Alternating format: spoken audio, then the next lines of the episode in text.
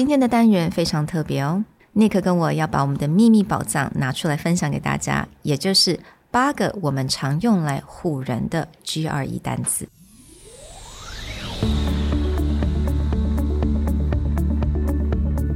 Hello，欢迎来到 Executive Plus 主管与沟通力的 Podcast。I'm Sherry, an educator, certified coach, and style enthusiast. 我相信专业有效的沟通是语言跟逻辑的完美结合。And I'm Nick, a startup consultant, corporate trainer, and late night gaming junkie.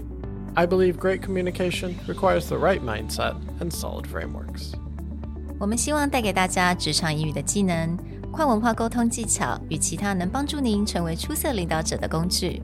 Join us each week as we share our experience, research, and methodologies to take your communication and language skills from good to great.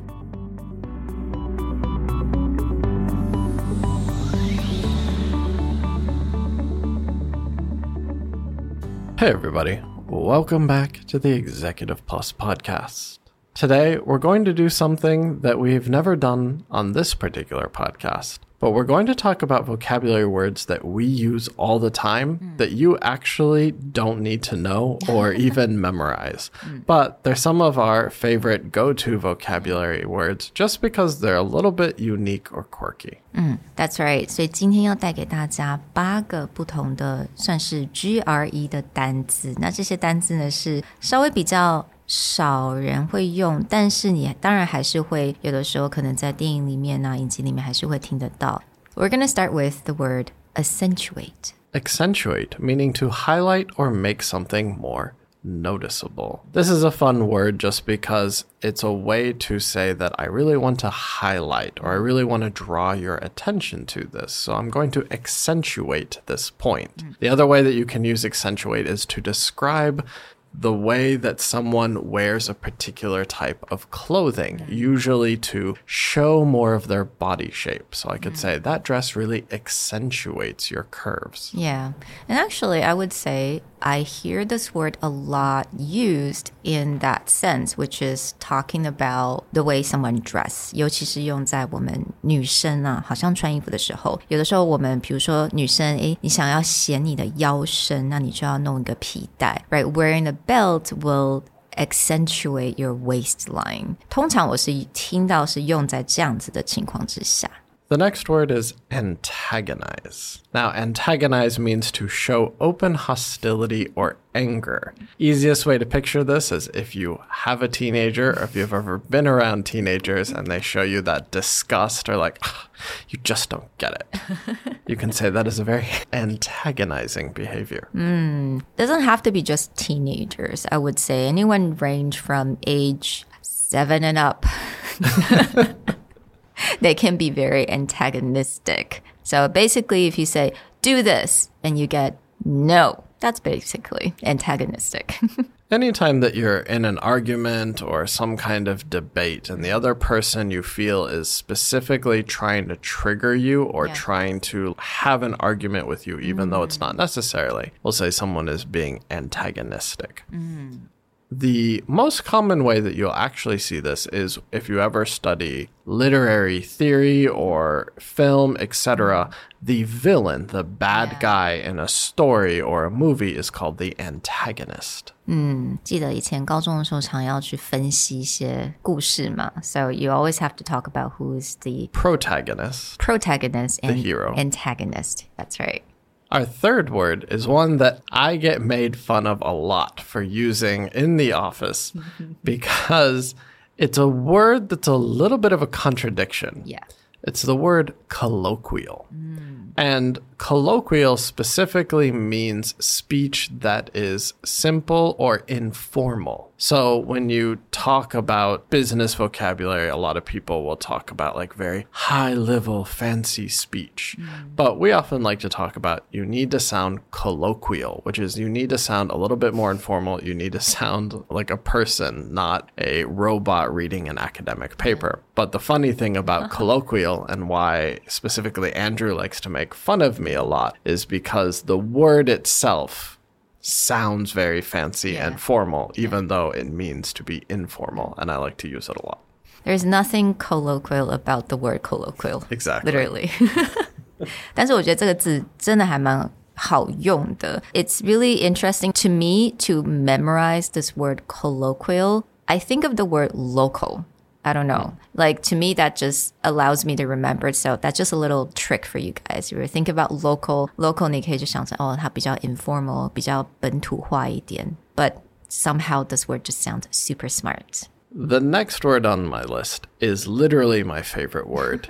And there is no reason you should ever have to use this, but it is a ton of fun. And you will see it pop up occasionally. And it's just one of those words you're like, hey, I know that. I have no reason to know that, but I know that.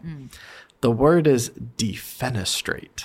Sounds really complicated. Is this like a scientific academic term? No. Defenestrate means to throw something or someone out of a window. Like a physically throwing Yeah, someone? like physically Oh. throw something out of a window. Not like in an idea that I'm going to throw this plan or this idea out of the window. No, it oh. means literally like I have a window open. Maybe I'm in argument and I mm. throw something out of the window to make a point. That is to defenestrate.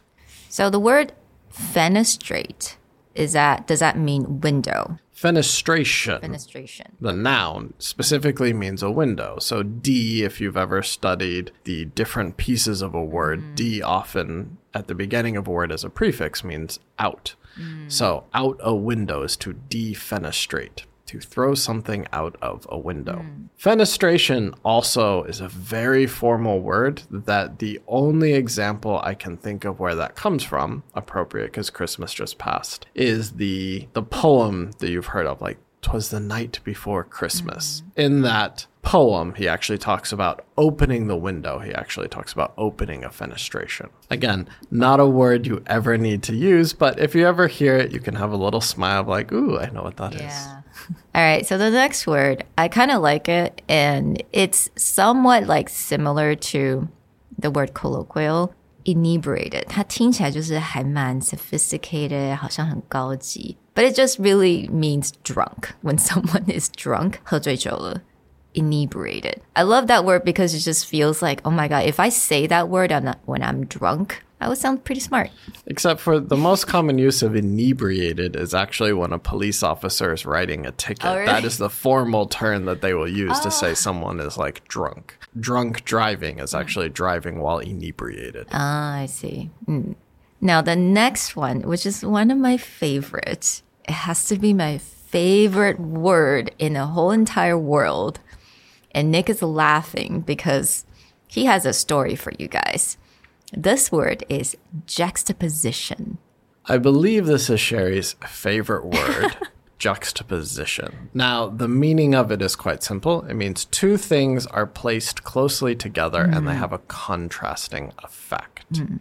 Why this is Sherry's favorite word is because one time I was describing an outfit hmm. and I was talking about the contrasting colors, that there was a very dark color and a very vibrant color. And I was like, that contrast is really interesting. And her exact phrase to me was when I was studying fashion marketing at Parsons, we used to call that juxtaposition.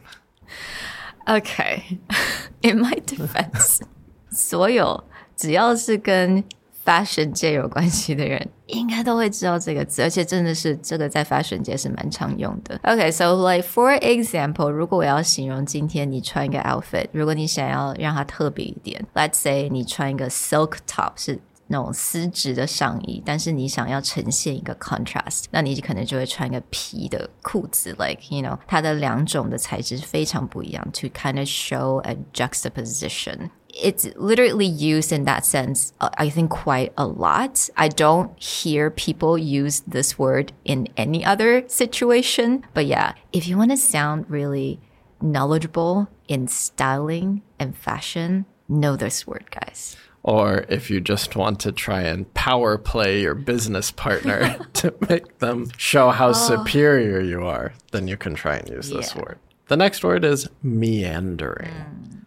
Meandering is a fun word. It means to follow a winding course. Mm.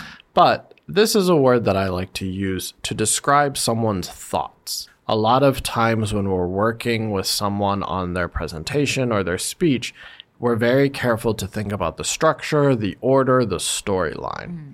And one of the ways that we talk about how someone is just wandering off in thought or going random places is we'll use the term meander. Like the end of your presentation sort of meanders around.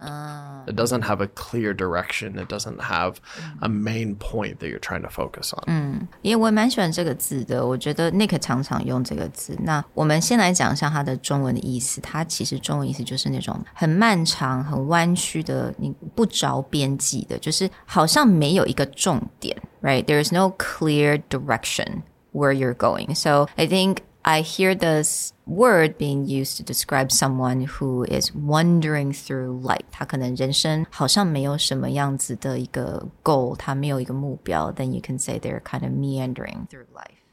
The last word we want to share with you today is pretentious.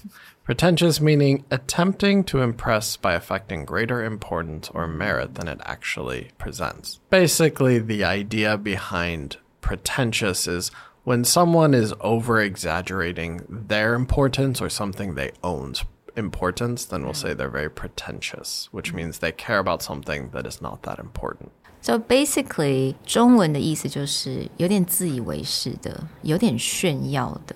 So pretentious. So funny enough, a lot of these words, if you use them a little bit too much or maybe not necessary, then it will make you seem like a little bit pretentious.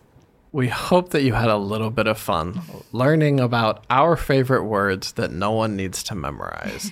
but if you do decide to try and remember some of these words, mm. they can be fun when they pop up and you go, oh, I know that one. Mm. But in reality, do you need to study them? No. For those of you who are interested in more functional vocabulary, Sherry and I have a discontinued podcast that we actually did 150 episodes talking about vocabulary words that you can remember and the context of how they work called English Cappuccino. It's still online. You're very welcome to go back through it.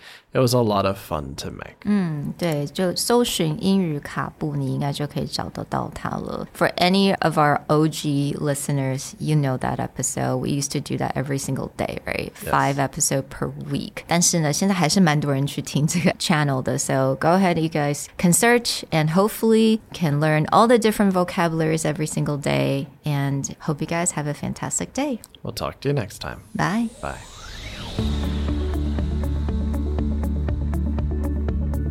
The Executive Plus podcast is a Presentality Group production, produced and hosted by Sherry Fang and Nick Howard. You can search us on Facebook, 主管英文 Executive Plus. You can also find us on Instagram, Communication R&D, and email us at sherry at epstyleplus.com.